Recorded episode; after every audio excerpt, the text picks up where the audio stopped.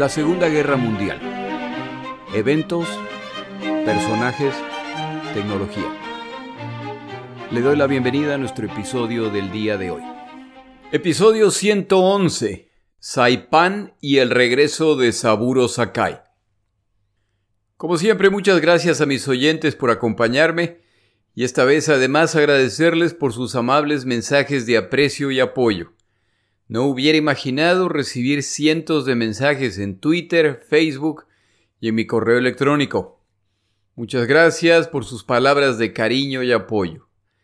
Luego de este episodio tomo un receso de una semana, luego del cual completaremos esta batalla. Para más detalles, por favor síganme en Twitter, arroba la segunda GM, o en Facebook, la Segunda Guerra Mundial, eventos, personajes y tecnología. Además, una fe de erratas. En el episodio anterior me refería al primer ministro japonés Toho, que es la pronunciación en español. La pronunciación correcta en japonés es Toyo, no Toho. Me referiré así al utilizar palabras como Iwo Jima.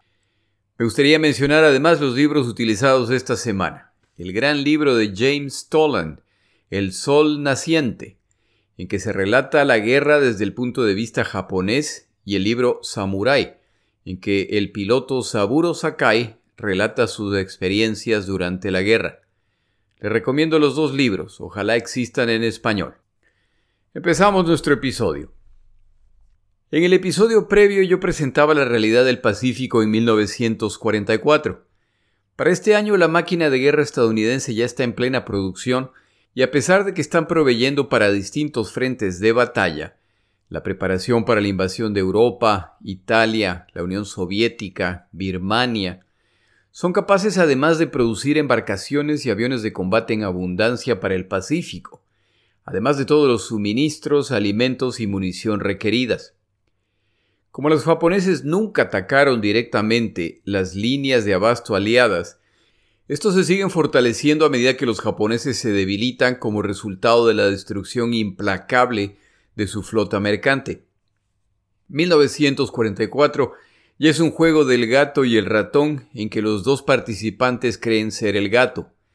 Pero la guerra se va inclinando a favor de los estadounidenses que cuentan con el poder aéreo y naval suficiente para decidir dónde y cuándo se combate. La tarea japonesa ahora es detenerlos, la inmensidad del Pacífico sigue jugando un papel central que permite a las dos fuerzas oponentes esconderse de su rival e intentar ataques sorpresivos. Esta estrategia ya es mucho menos efectiva para los japoneses al contar los estadounidenses con avanzados radares de superficie y aire y haber roto los códigos secretos japoneses, por lo que están la mayor parte del tiempo al tanto de los movimientos planeados por los japoneses. En el Japón el liderazgo militar concluye que la única opción para el Japón es continuar la guerra hasta las últimas consecuencias, a pesar de que para 1944 la población civil ya sufre de privaciones como resultado del bloqueo naval que padecen. Después de todo, la exigencia aliada de rendición incondicional puede significar cualquier cosa, incluyendo la ocupación o la eliminación del Japón como nación y puede poner en riesgo a toda la nación, incluyendo a su emperador, la expresión humana de la divinidad. Se suma además la urgencia de la situación en Europa, que sigue complicándose para Alemania. El mundo entero puede ver los impresionantes convoyes que cruzan el Atlántico rumbo a Gran Bretaña en preparación para los inminentes desembarcos aliados en el continente.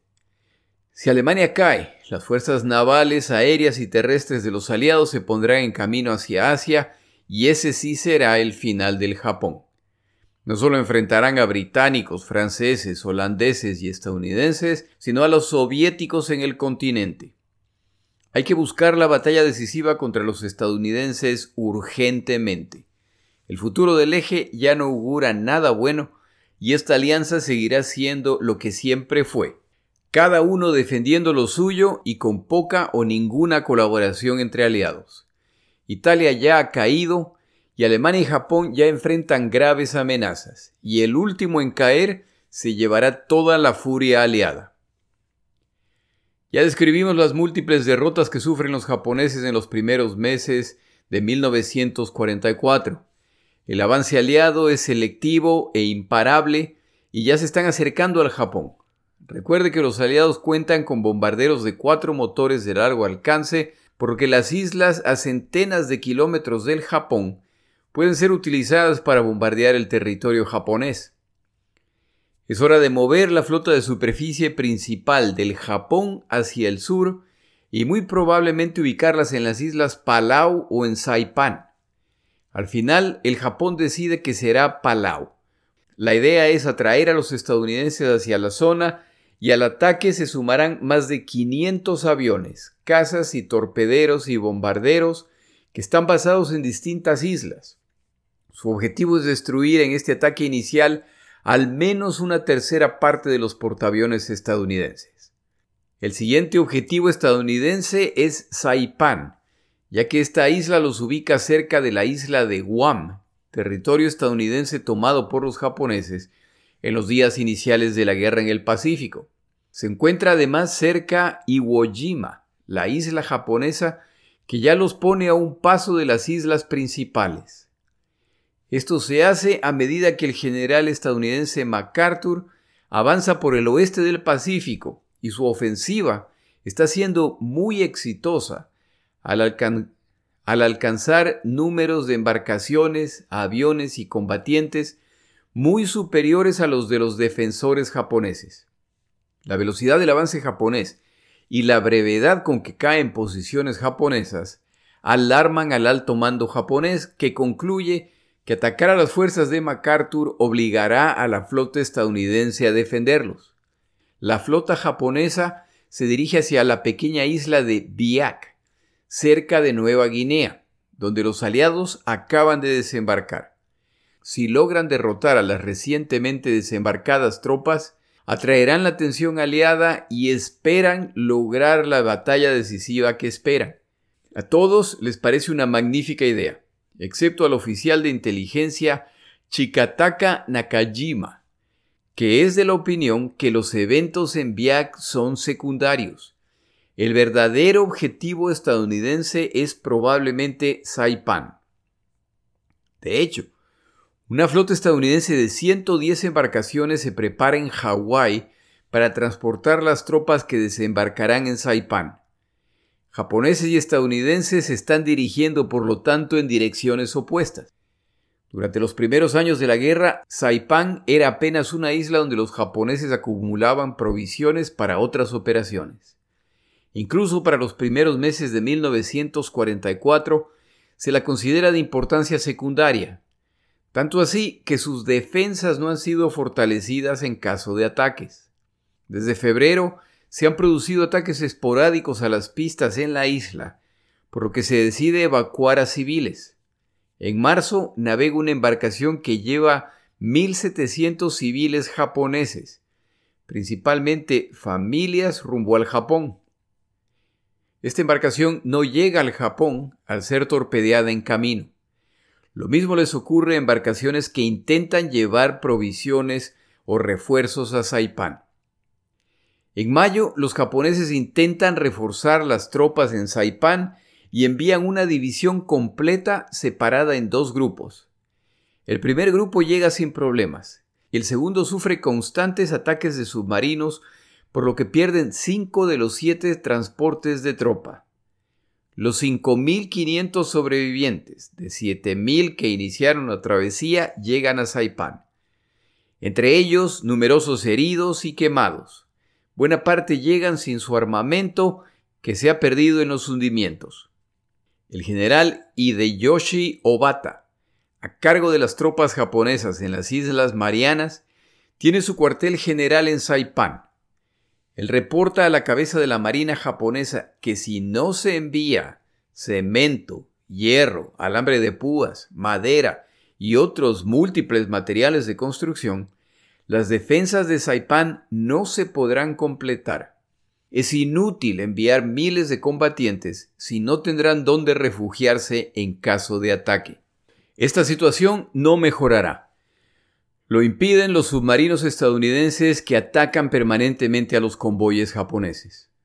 Se acercan los desembarcos estadounidenses. El 7 de junio de 1944, note la fecha, el día previo, los aliados han desembarcado en el continente europeo, en Francia. El 7 de junio de 1944, más de 127.000 combatientes estadounidenses, principalmente infantes de marina, se acercan a Saipán para enfrentar a los alrededor de 32.000 defensores japoneses. Por supuesto vienen acompañados de una impresionante flota de buques de guerra que iniciarán el desembarco destrozando las defensas costeras con sus baterías, casas de combate y bombarderos.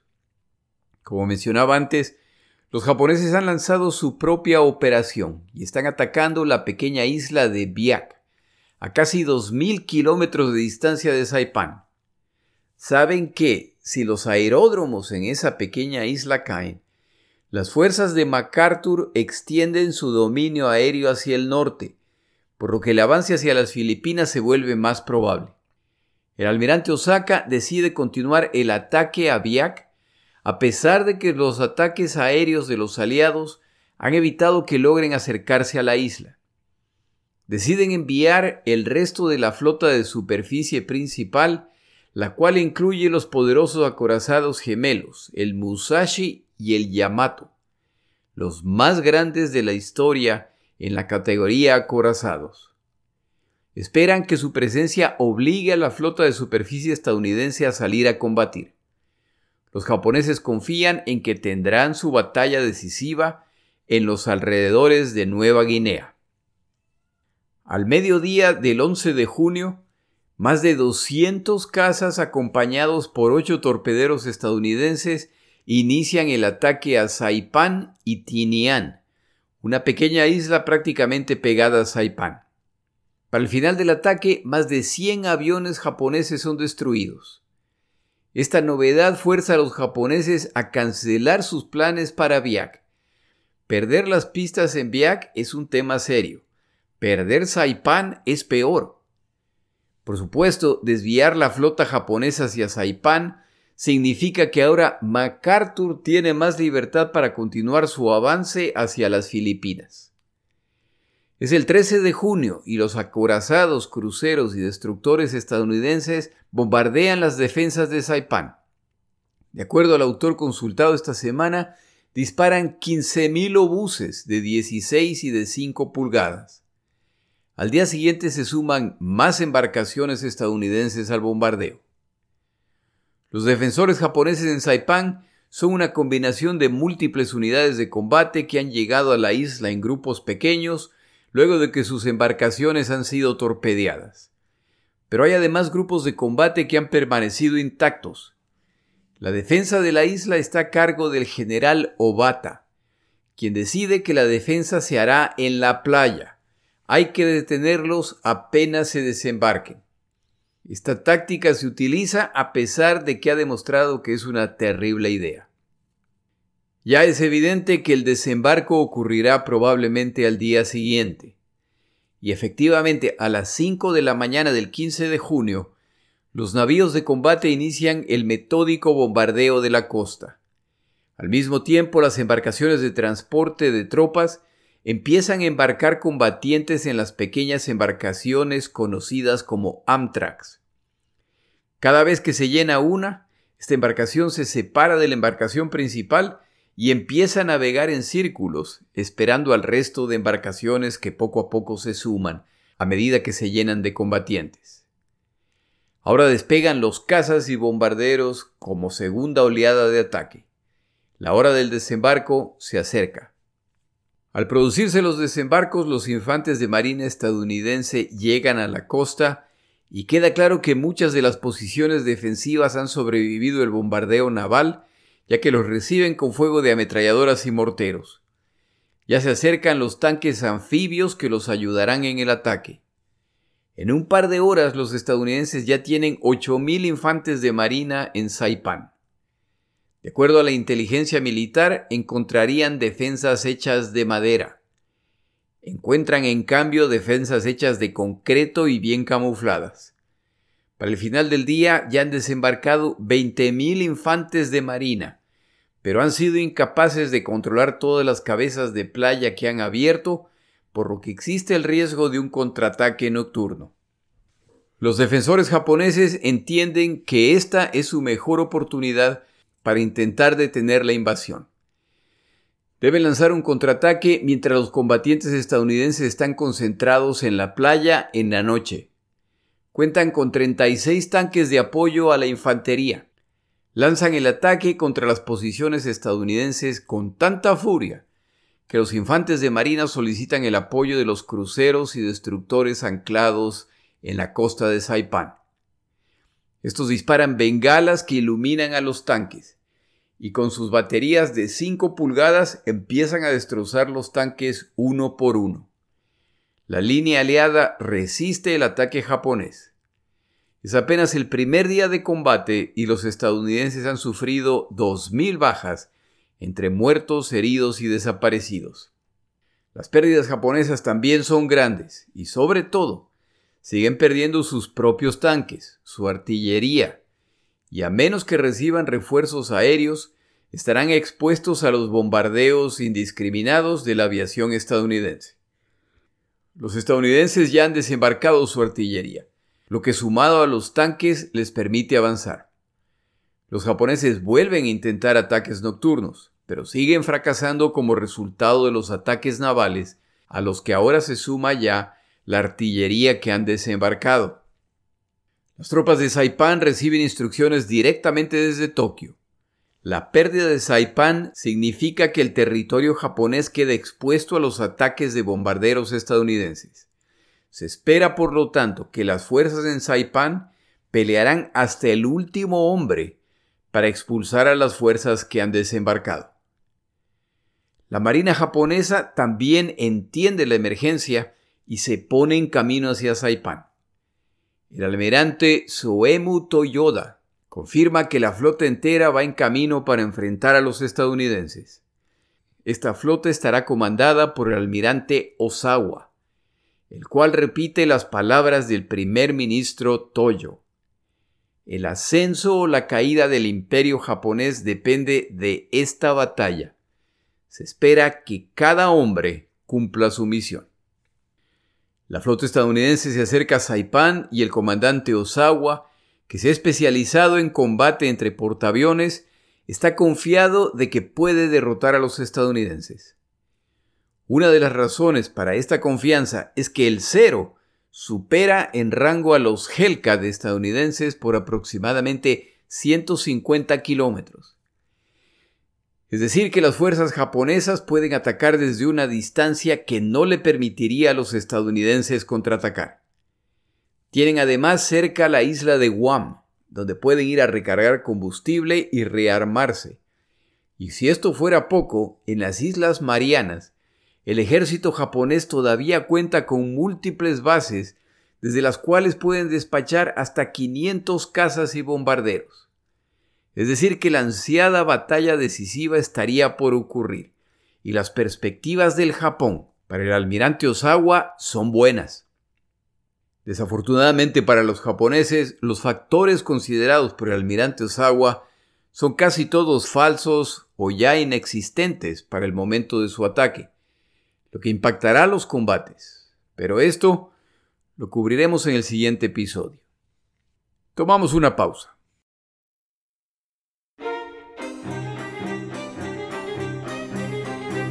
Palabras de Churchill.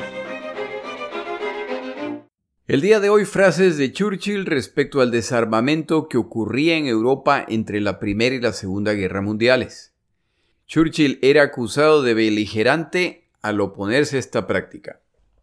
La primera frase dice, se han difundido ideas falsas en el país de que el desarme significa paz.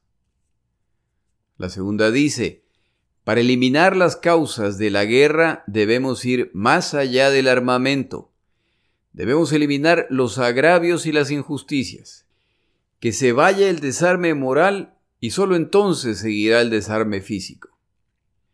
Desafortunadamente la bien intencionada eliminación de armamento en Europa fue uno de los factores que abrió las puertas a la agresión alemana.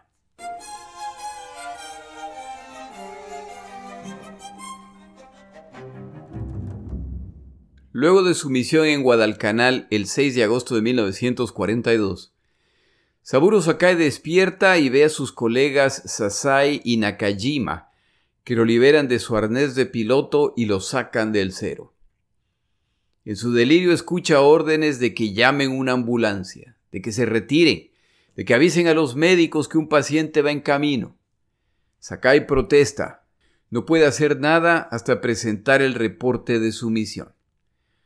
Sus amigos entre palabrotas lo mandan a callar. El cirujano principal espera la llegada de Sakai. Lo ponen en una camilla, cortan su uniforme con tijeras y empieza el examen.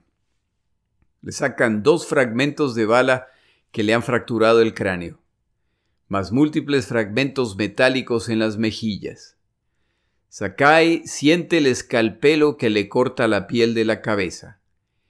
Tiene heridas en otras partes del cuerpo, de donde le extraen dos pedazos de metal. Al despertar, su primera pregunta es respecto a sus ojos. ¿Cuál es su estado? El cirujano simplemente confirma que Sakai ha sufrido heridas graves y que no hay nada más que él pueda hacer. Será enviado al Japón para que lo revise un especialista. No ve nada con su ojo derecho. Con el izquierdo ve figuras borrosas. Saburo Sakai se niega a ser enviado al Japón. Si se recupera en Rabaul puede seguir volando con su grupo. Si lo envían al Japón y se recupera, quién sabe a dónde lo enviarán. Al final es el comandante Saito, quien viene a visitarlo y luego de escucharlo le dice que sus órdenes son claras sale para el Japón al día siguiente donde recibirá el mejor tratamiento posible. Esa noche, sus compañeros de vuelo lo visitan en su cuarto. No hay celebraciones, no hay bromas, simplemente se sientan y hablan del Japón. Al día siguiente sus amigos lo acompañan hasta que aborde el avión. Intenta permanecer erguido hasta que se cierran las puertas del hidroplano. Una vez que ésta se cierra, Saburo Sakai, de acuerdo a sus propias palabras, llora como un niño. Al día siguiente su vuelo lo lleva a la isla de Truk, luego a Saipan y finalmente al Japón. Llegan a la bahía de Yokohama donde toma un taxi para ir a la casa de su tío. Lo que ve lo sorprende. Las luces, las multitudes jubilosas, el ambiente de fiesta, le queda claro que la población japonesa no sabe lo que está realmente ocurriendo en el Pacífico. Esto lo confirman las transmisiones radiales que escucha, las cuales hablan de triunfos contra los americanos, decenas de navíos enemigos destruidos, centenas de aviones enemigos derribados. Recuerde que para relatar esta historia hemos regresado al tercer trimestre de 1942. Sakai solo quiere salir de la ciudad. Luego de lo que ha visto en Rabaul, le parece intolerable el ambiente festivo no justificado, mientras sus compañeros siguen muriendo en el campo de batalla. Sube a un taxi todavía vestido con su uniforme ensangrentado y cubierto de vendas. Llega a la casa de su tío y al llegar se les complica reconocerlo al estar cubierto en vendajes. Una vez que todo se aclara, pasa el resto del día conversando con su familia. La certeza de que ese día no habrá bombardeos, de que no tendrá que escuchar de la muerte de un colega, de que está en buenas manos, lo relaja, y por un momento la guerra desaparece. Esa noche duerme plácidamente por primera vez en muchos años.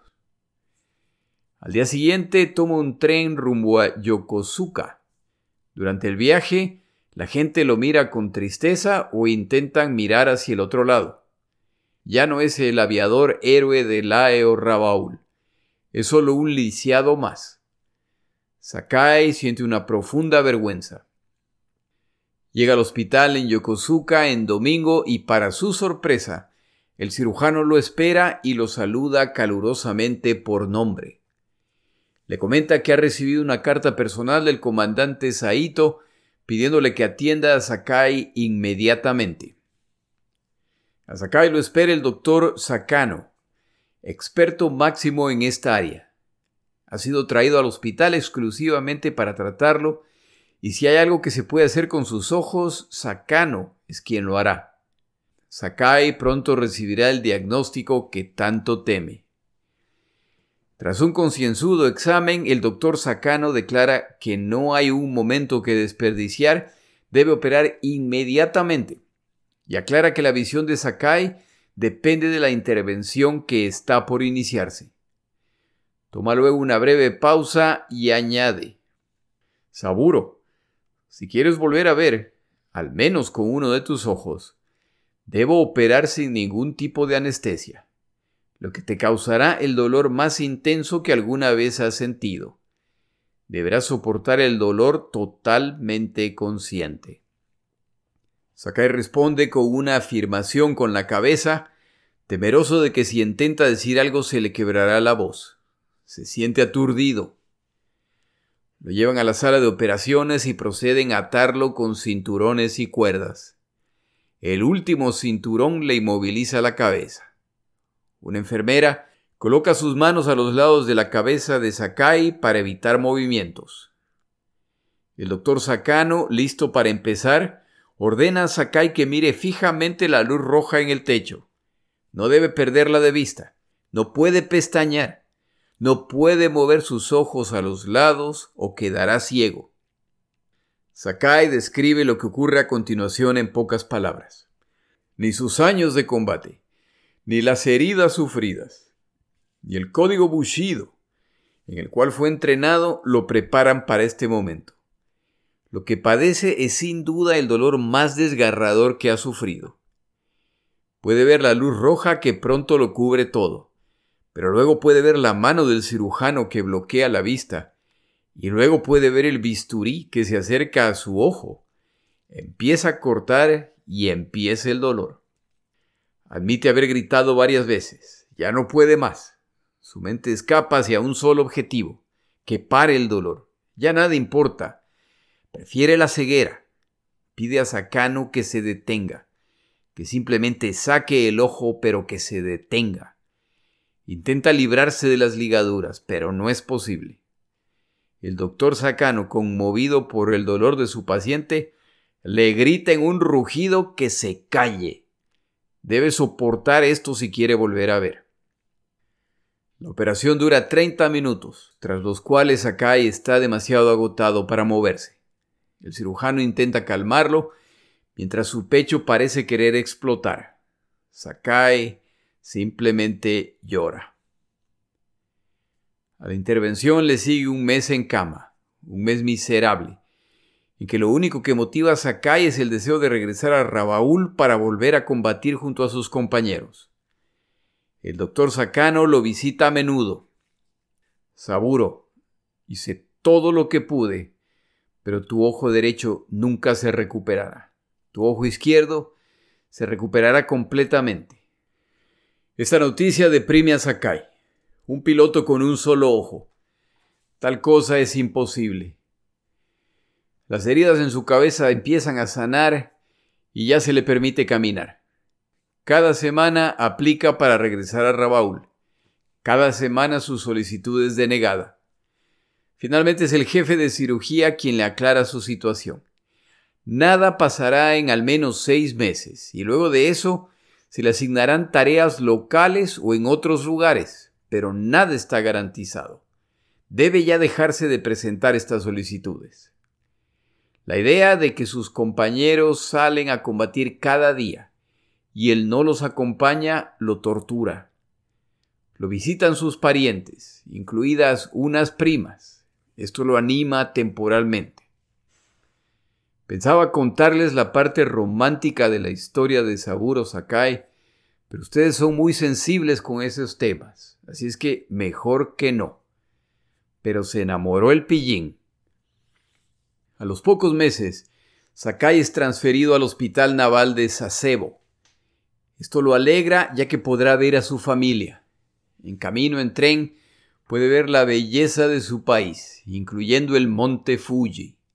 Pasa por ciudades y pueblos intocados por la guerra. Le resulta increíble que su nación permanezca tan ignorante respecto a lo que verdaderamente está sucediendo. En octubre es ascendido oficial. La noticia no lo alegra. ¿De qué sirve si no puede combatir? De paso, comentario de Jorge, me llamó la atención que lo que Sakai sí menciona respecto a este ascenso es que este ascenso finalmente elimina la disciplina brutal y los castigos interminables que padecen los de menor rango. Esta afirmación de un piloto da una pista del tratamiento que reciben los combatientes japoneses. Ese es el trato que darán a sus enemigos y a civiles en los territorios ocupados. En su nuevo estatus, Saburo Sakai puede convalecer en casa y no desperdicia la oportunidad. Regresa a la casa materna por 30 días seguidos. Es la primera vez en 10 años. Estos son días de inmensa alegría y gozo. La paz y la quietud reinan. La guerra ha desaparecido temporalmente. De vez en cuando su madre le pregunta, ¿Cuándo crees que terminará la guerra? Sakai simplemente responde que no lo sabe. Aún su madre, tiene ya sospechas y de vez en cuando muy calladamente le pregunta a Saburo, ¿es verdad que estamos ganando la guerra? Él simplemente responde, tenemos que ganar la guerra.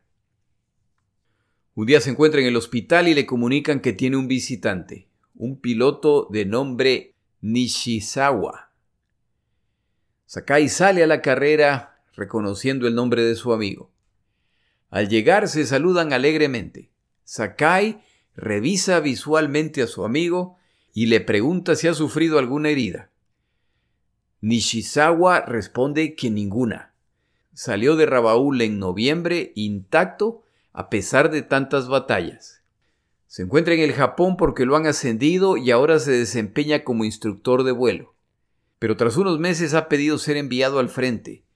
Enseñar no es lo suyo y no puede tolerar estar haciendo esto mientras se pelea una guerra. Finalmente ha sido asignado a las Filipinas y va en camino. No podía partir sin ver a su amigo y solo ha venido a despedirse. Parte al día siguiente. Sakai expresa su respeto y admiración por la decisión de su amigo. La siguiente pregunta de Saburo Sakai es respecto a sus amigos. ¿Cómo está el comandante Sasai?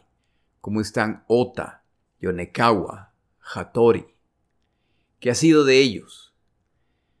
Nishizawa palidece.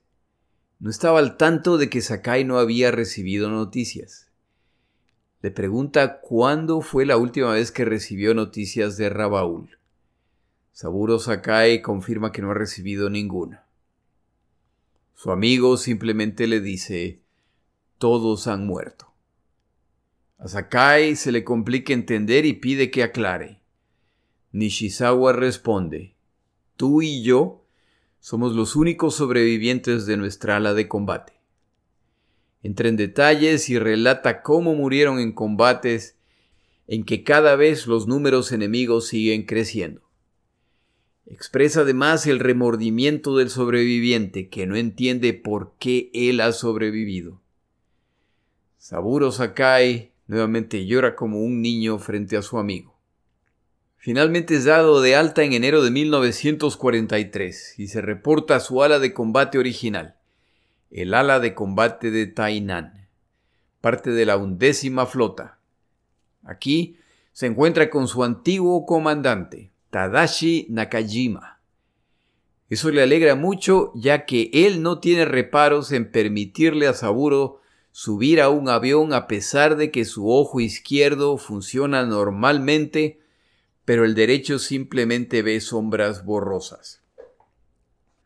Vuelve a pilotear un cero y experimenta el inmenso gozo de volar y sentirse confiado. Practica muchas maniobras sin problemas. Saburo Sakai está listo. Su nueva posición le da acceso a reportes solo para oficiales y esto le permite ver la verdadera situación del Japón la derrota de las Islas Salomón en que el ejército japonés ha perdido el equivalente de dos divisiones de combate. Las pérdidas de la Marina equivalentes a una flota completa en tiempos de paz. Se pregunta qué pasó, cómo es posible que el dominio haya cambiado completamente de manos. Estos reportes también hablan de los nuevos aviones estadounidenses. Solo a través de estos reportes se entera de lo ocurrido en Midway en 1941.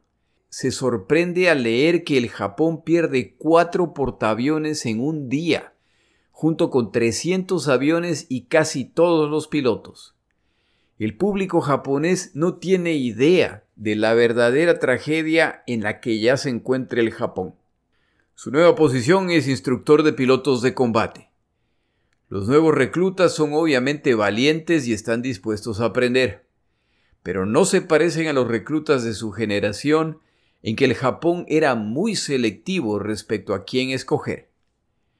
Se inicia el severo entrenamiento con largas horas cada día, pero el tiempo que tienen para entrenar a los nuevos pilotos es muy corto, apenas el necesario para enseñarles los fundamentos, no hay tiempo para entrenarlos en el fino arte del combate aéreo.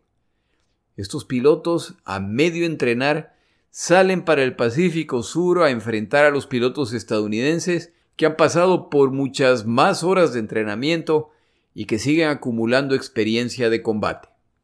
Esta ala de combate mediocremente entrenada es asignada a Rabaul. El comandante Nakajima pregunta a Sakai si desea acompañarlos como miembros del ala de combate. Es la opinión de Nakajima que Sakai con un ojo es mejor que muchos de los pilotos que han entrenado. Sakai acepta sin reparos. Esto sin embargo desata una pelea entre Nakajima y el cirujano a cargo y la orden de Nakajima es invalidada. Saburo Sakai continúa su tarea de instructor en una nueva base puede verificar cómo los estándares siguen descendiendo y cómo pilotos poco calificados siguen siendo enviados al frente. En su condición de oficial sigue recibiendo reportes que difieren con lo que escucha el público japonés. El Japón está en graves problemas y la guerra ya se siente en el Japón a través de la escasez, pero el convencimiento popular sigue siendo que el Japón al final vencerá. Para inicios de 1944, Saburo Sakai sigue siendo instructor de vuelo. En junio de este año, la venda sobre los ojos de la población japonesa cae abruptamente cuando a través de la radio se anuncia que los estadounidenses han desembarcado en Saipan. Este es un nombre que la población japonesa conoce, ya que esta isla se encuentra cerca de las islas japonesas. Esta noticia causa alarma y confusión. ¿Cómo es posible que tras los muchos reportes de impresionantes victorias japonesas, de repente los estadounidenses se encuentran a las puertas del Japón? ¿Cómo es posible que no puedan ser expulsados inmediatamente? ¿Dónde está la flota japonesa? Este evento combinado con un bombardeo del territorio japonés lanzado desde China tiene a la población confundida respecto a la verdadera situación de la guerra. El ala de combate de la cual es parte Saburo Sakai recibe órdenes de reubicarse a Iwo Jima. Saipan está tan cerca de Iwo Jima que el alto mando teme que ese es el siguiente movimiento estadounidense. Y si toman esa isla es jaque contra el Japón. El ala de combate puede proveer apenas 30 ceros más sus pilotos para la defensa de Iwo Jima. Saburo Sakai es uno de los pilotos enviados. Finalmente regresa al combate gracias al comandante Nakajima, que esta vez se ha salido con la suya, principalmente porque para este momento ya no hay cirujano que defienda que no se envíe a pilotos totalmente calificados. Es el momento de enviar a los pilotos que hay, lo que incluye pilotos con un solo ojo aparentemente. La situación del Japón se está acercando a la desesperación. Nakajima lleva a Sakai más como un amuleto para animar a los pilotos novatos que han sido asignados a esta misión. Tras muchas peripecias, los 30 ceros asignados casi milagrosamente llegan a Iwo Jima. Al aterrizar ven alrededor de 90 aviones parqueados a los lados de la pista principal. Por tres días esperan órdenes, saben que en Saipán se combate furiosamente y las cosas no van bien. Finalmente se decide que la distancia a Saipán es demasiada para los cazas.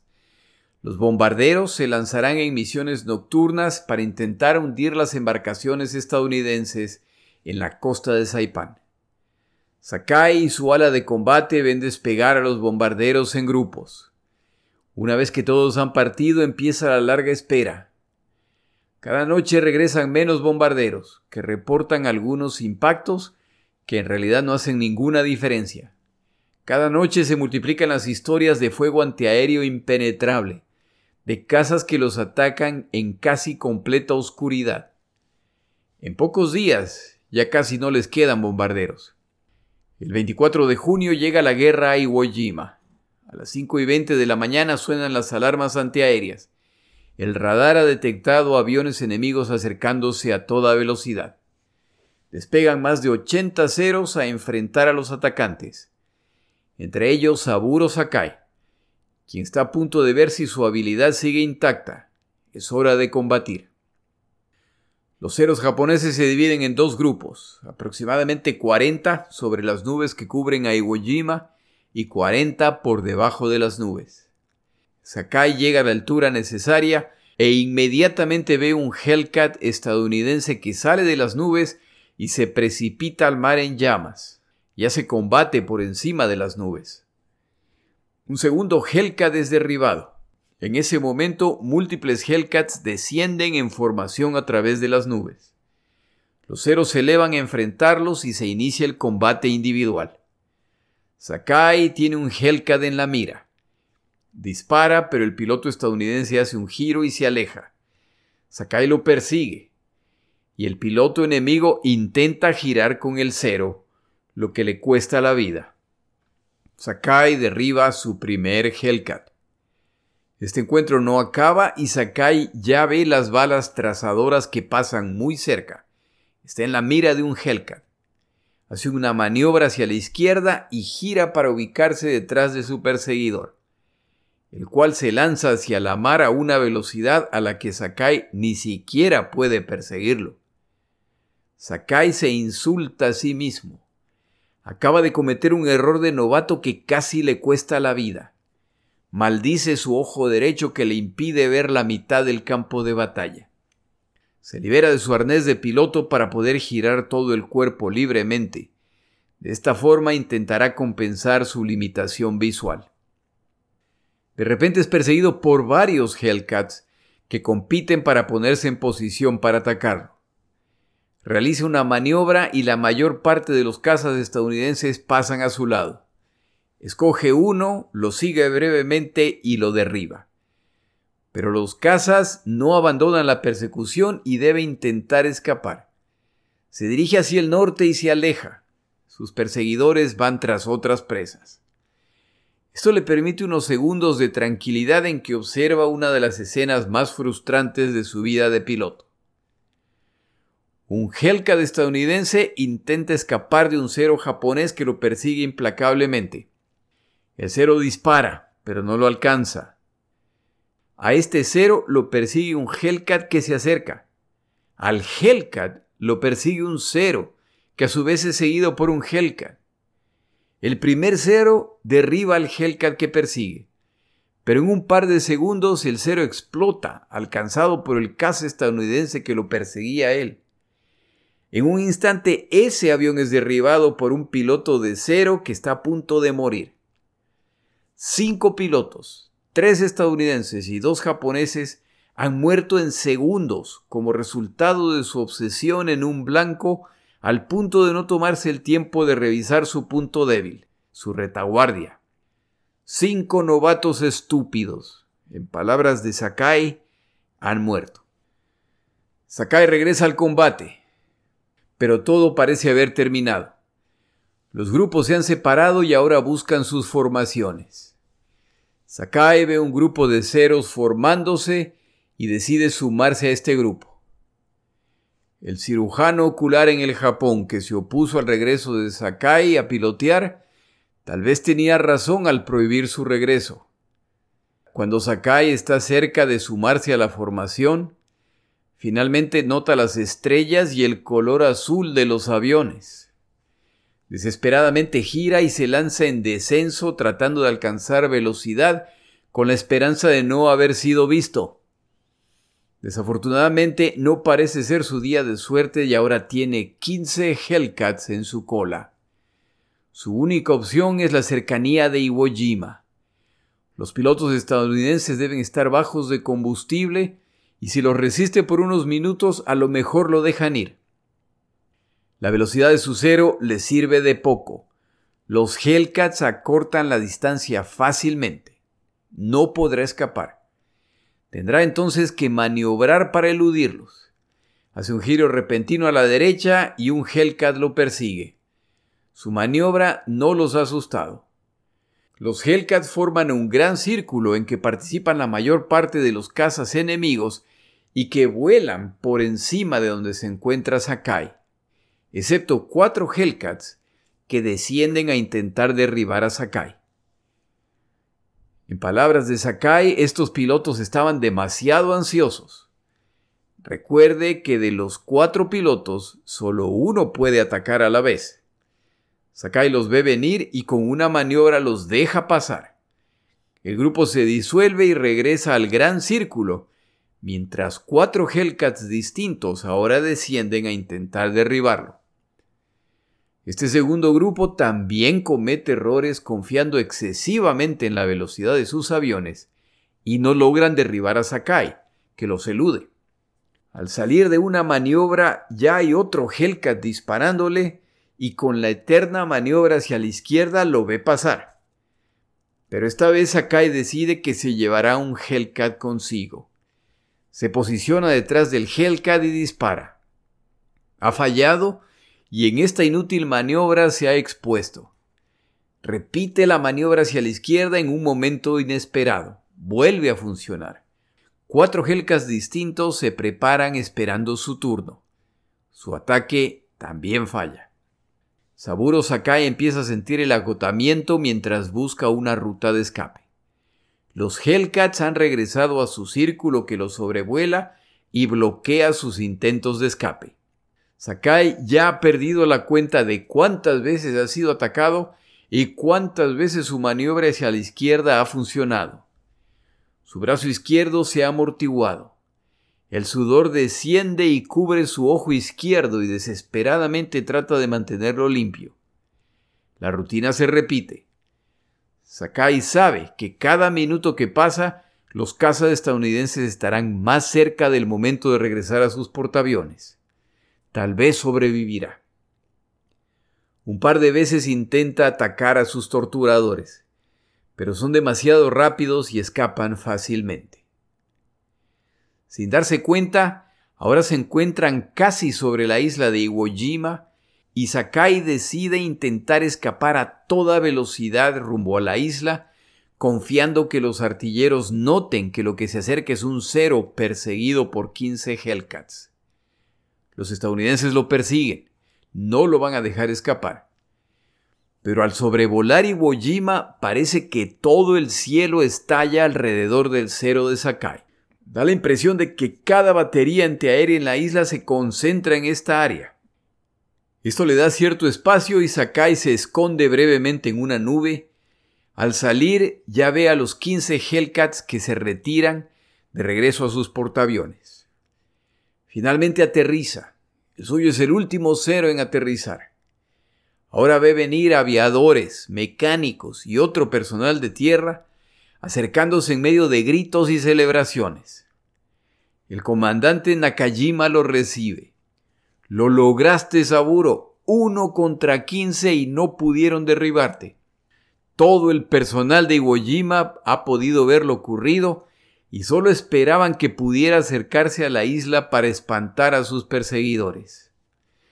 Se acerca un mecánico con cara de susto y comenta Señor, acabo de inspeccionar su avión. No tiene un solo agujero de bala. Sakai tampoco lo puede creer e inspecciona el avión. Efectivamente, un milagro ha ocurrido. Ya con más calma, Saburo Sakai entiende mejor la euforia por su regreso y las alegres celebraciones. En realidad, lo que le ha pasado a él es lo único que se puede celebrar en Iwo Jima ese día. De los más de 80 cazas japoneses que despegaron a enfrentar a los estadounidenses, solo 40 han sobrevivido. La Fuerza de Defensa Aérea de la isla ha sido reducida a la mitad en un solo día, en un solo encuentro contra los estadounidenses, y no existe la menor duda de que pronto sufrirán el siguiente ataque. A este paso, pronto serán arrasados por los estadounidenses. Lo ocurrido a continuación, tanto en Iwo Jima como en Saipan, lo relatamos al regresar en un par de semanas. Mi nombre es Jorge Rodríguez. Gracias por acompañar. Para información adicional respecto a este episodio, las notas de este podcast que incluyen la narración de este episodio, así como acceso a resúmenes, videos, documentales y materiales adicionales gratuitos disponibles en el Internet, por favor vaya a Amazon y busque el libro La Segunda Guerra Mundial, Eventos, Personajes, Tecnología. Al comprar estas notas me ayuda y me apoya financieramente. Puede encontrar información adicional en mi página web lasegundagm.com. Muchas gracias.